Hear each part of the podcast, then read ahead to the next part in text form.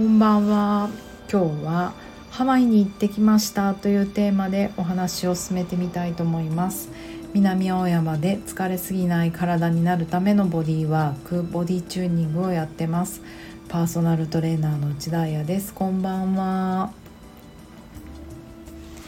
1週間ラジオをいきなりお休みしてしまいましたが皆さん元気でしたか？あのー、本当にいきなりいやちょっと6日も休んだの初めて。でもね不思議でこのまま休んじゃってもいいのかななんてふと頭をよぎる数日でした。えっとハワイに突然なんですがお友達の、えーと、モデルでもありマロアという素敵なスパブランドの今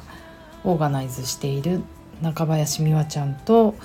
こちらもモデルであり、えーと、ノーテンキーというブランド蜂蜜売ったりとかファンキーなデザインというかイラストの、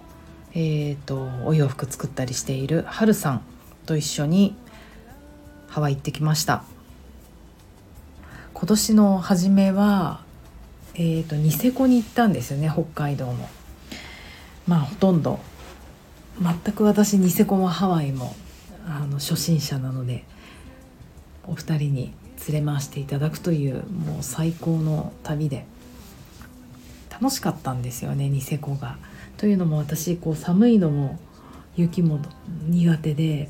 スノーボード全然やるつもりないけどニセコには興味がある場所にねあと雪は好きだからついてくねなんて言ったけど結局スノーボードいっぱいやったしうんなんか自分でも驚いたんですよね。大人になってあの結構私体に関してはナーバスというか怖がりなので、うん、弱いし怪我したくないし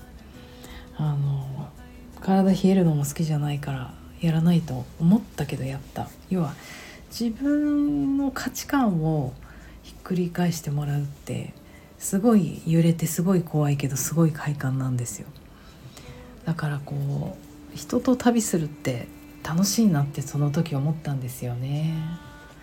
というのも私本当にもう何十年も仕事を辞めてからあの編集者を辞めてからほとんど一人で旅をしていて、うん、ボディーワークも一番初めサンフランシスコだったかな。サンフランシスコで勉強したりマイアミとか、うん、スペインとかパンガン島とかまあいろいろ世界中チェンマイかとかあのそうね。何か勉強するための旅っていうことが多かったから一人が多くって目標も明確じゃないですか。ボディーワークっていう。だからこう、うん、友達と旅するってことがなくてもうグループで旅するとかできないんじゃないかと思ってた。そんな価値観もぶっ壊されたニセコが楽しかったのであと勉強になった。こういうこともあるんだなって。期待してないことが起こる方が人生楽しいなと思ってしまって。今回ももう結構突然系2週間ぐらい前に「ハワイ行かない?」って美和ちゃんに誘ってもらって。うん。もう2つ返事で「行きます」って言って。行くことになりました。で、えーと、みわちんとはるさんはやっぱり子供がいるからあのお子さんたちがね小さい時に結構毎年とか年に2回とか4回とか行ってた、うん、って言っていてもうこうワイキキのプロなんですよ。もうそんなこともあったので本当に今回も身を委ねっぱなしで。いやなんかもう一人旅って結構サバイブじゃないですか。もう空港降りた瞬間から大丈夫かなみたいな気持ちが あるから。こういう身を委ねられる旅って最高って思うとめちゃめちゃ油断して結構いろいろ事件を起こすんですが今回もまあラジオでね絶対話せないことも1個あるけれどもそれ以外の楽しかったことえっ、ー、とねまずは空港でえー、成田羽田空港で、えーと、お金変えようと思ってドルに一銭も持ってなかったから、えーと、2万円をドルに変えた時にもらった手に握ったドルが133ドルだったんですよ。もうその時に改めてもちろん一応ニュースとか見て知ってる行く前だって知っている円安だってことは思ってたけどそっか2万円が133ドルになるって結構だなと思って気をつけなくちゃいけないなと思って旅だったのが一番初めの旅の始まりでした。でそうね。うんそうね。お金の話で言うとこうねご飯結構みんなと一緒に食べてたからちょっとこう総額、うん、まだ生産できてなくて レストランの値段はちょっと分かんないんだけど、えーと、ポキもしくはポケ。結局ポキと呼ぶのかポケと呼ぶのか分からないまま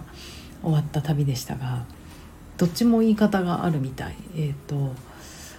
海鮮丼みたいなことですね。要は赤身のマグロをチョップとしてそれにこうごま油とお醤油とかわさびとかあと韓国風の味付けとかマヨネーズっぽい味付けとか結局その味がもう何百種類もあって、うん、海鮮もサーモンだったりタコだったりアヒって言われるマグロだったり赤身のマグロがまあ一番メジャーメジャーなんだけどそれがハワイのねローカルフードのようでそれをずっと食べてました。えーとそうねフードコートも行ったしあとうんと何て言うんだっけドライビングカーじゃなくてキッチンカーキッチンカーみたいなところが集ってるところ要はアウトサイドですよ外ですよそこでポケの丼海鮮丼だから小さな丼に入ってる、まあ、片手に収まるぐらい。それを買ってまあ18ドルぐらいなんだよね。お水もなくね。すごくない ?18 ドルをかける1ドル150円で計算すると。いくらか分かんないけどもその値段なんですよ。ランチがね。このランチボックスがね。うんとねスタバで普通のコーヒーが6ドルぐらいだったかな。かける150そんなもんですよ。コンビニエンスセブンイレブンでお水買って2ドルぐらいだったかな。うん23ドル。何もかもが高い。スニーカーもえー、っとフットロッカーとか張り切って行ってみたけど。やっぱりそうね。セールになってる靴とかはまあ安いけどっていう安いっていうかうん分からん。でもそんな大した差じゃないですね。何よりももうね原宿には勝てないね。原宿のスニーカーショップがあのそれこそ ABC ストアとかあのなんだっけめっちゃ人気なやつとかあれがもう世界で一番だと思うから原宿が世界中のスニーカーが集まってきてると思うから、うん、種類もね。安くていっぱいあるよ。原宿の方が。なんてそんな感じでした。そうそうそれで一応そうね一番感動したこともいろんなあのことがあって全部喋りたいんだけど10分じゃ収まらないので一番今回私が頑張ったことはなんとババンサーフィンしました。イエーイ。すごい。えっ、ー、とね人生2度目のサーフィンなんですけどそれは10年以上10年前にマウイ島で仕事の最中にやったものだったので編集者のね仕事で。だからそのものは経験に入らないからほぼ初めて。あのー、でも本当に私ヘタレであの海が怖いんですよ。水は大丈夫なんだけどプールだったらいくらでも泳げるんだけど海が怖い。それは、えー、高校生の時かな御宿の海で溺れたことがあって結構トラウマなんですよね。だから大人になってもそれこそいろんな島じゃまあいいかとかさあのそれこそいろんな島よササメット島サムイ島サメット島とかなんか本当に海が綺麗な島とかいっぱい行ったけど膝より上には使った記憶がございませんみたいなね。だからもうすごい恐怖だったんだけどなぜやろうと思ったか。それはもう今回ね2択だったんです。まずもう美和ちゃんが中林美和ちゃんがホノルルマラソン。私たちが帰るその日の朝にホノルルマラソンがあったんですね。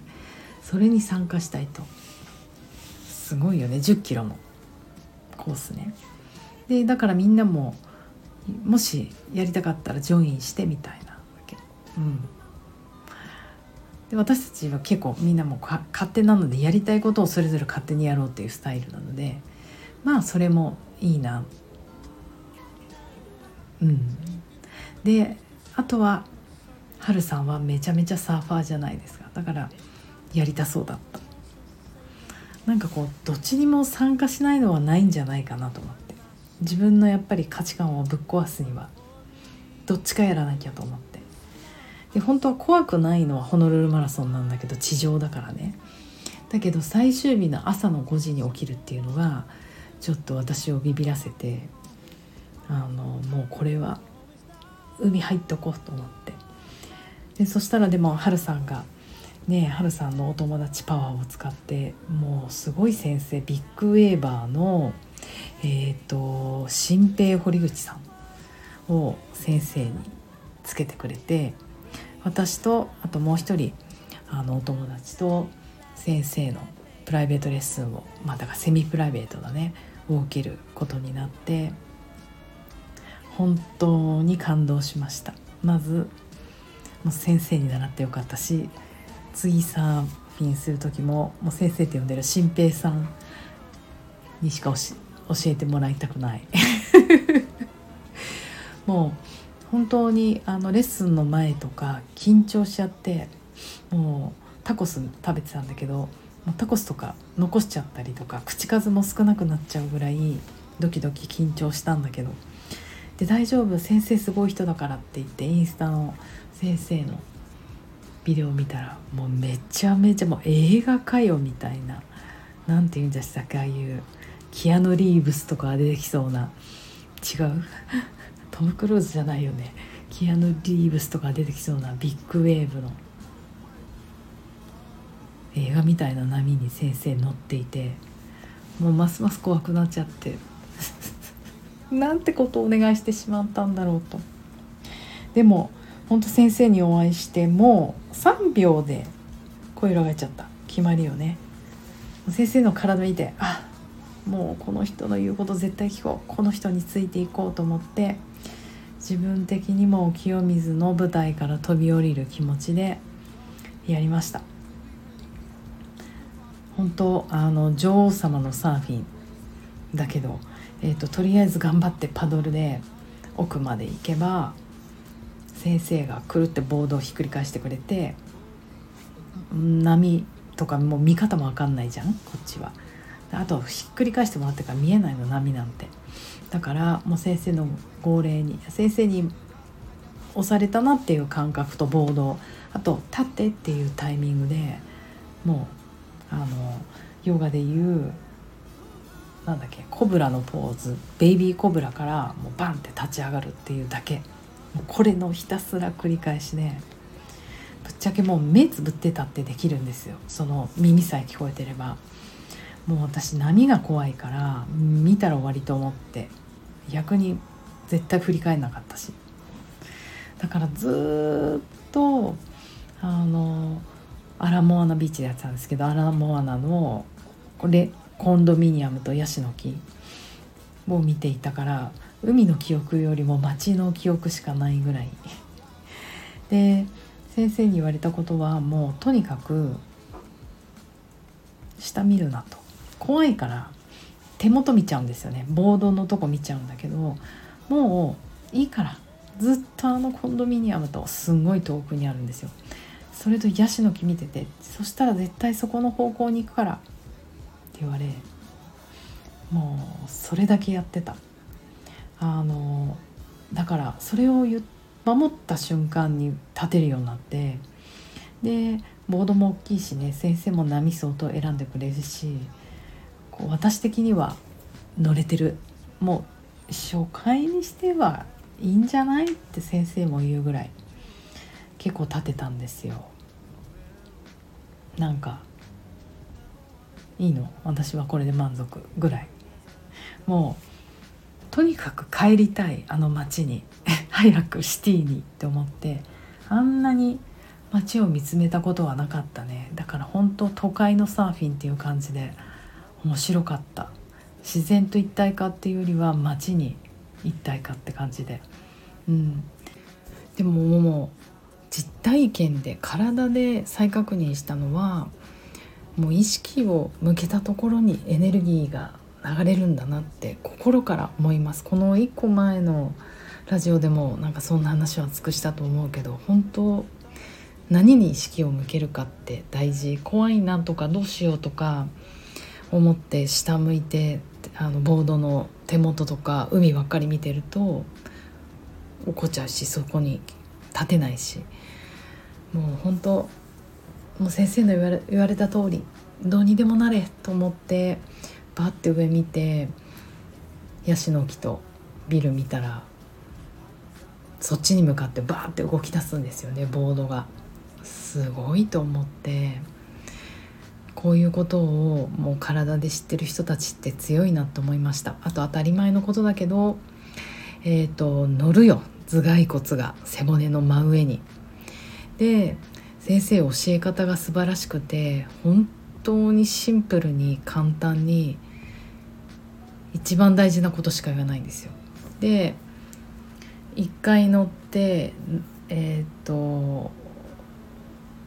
沖にも沖じゃないな。砂浜にもの方に戻ってまたパドルして沖に戻ってっていうのを繰り返し繰り返しでまた乗ってっていうのを繰り返す時に一つ一つ足し算しててくれるんですね。じゃあ次は手離してみようか。手上に上げてみようかとか。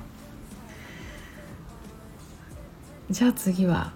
少しこう上下してみようかとかバウンスしてみようかとか。なんかね先生のその無駄なことを何も言わない難しいことを言わない。人でも確実に一つ一つ足していってくれるっていうこの教え方になんか感動すると同時に落ち込んじゃって。なんか私はちょっとこの初心者の人に小難しいことを言い過ぎて、まあ、情報量が多すぎるんだよね。って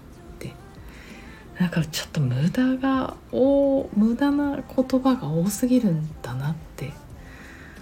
なんかねちょっといろいろ考えた。で一番嬉しかったのはいつもこう陸から海を見てたわけじゃないですか。その光景は自分も見慣れてる。だけれども逆から波にプカプカ浮きながらしかもアラノアラモアナのビーチって結構穏やかなので相当奥まで行かないと波が起こるところがないんですよ。だからほんとパドルが大変で奥まで行くのに。だから相当こう砂浜の都会から離れた町から離れたところからこうボードにプカプカ浮かんで街を見るっていうことが初めての経験。いつもと真逆な視点で物を見るってまた違って見えるんですよね。なんかこう地球が地球っていうか街が丸く見えた。今までは海が丸く見えてたんだけどあなんか都会も丸いんだなって思ったらすごいちょっと気持ちがなんか優しくなって、うん、今回もパラダイムシフトが起こりましたね。視点を変えるってこんなに面白いことなんだって思いました。あとサーファーの人たちが「うわはー!」って言って波乗るじゃないですか。なんだろうあれって思ってたけどもうドーパミンだかアドレナリンが出まくってもう叫びたくなる。私も叫んでたと思います。うん。こう最後先生とちょっとお話しして飲んだりしてあの言ってたけどサーフィンほどこの恐怖とこの快楽を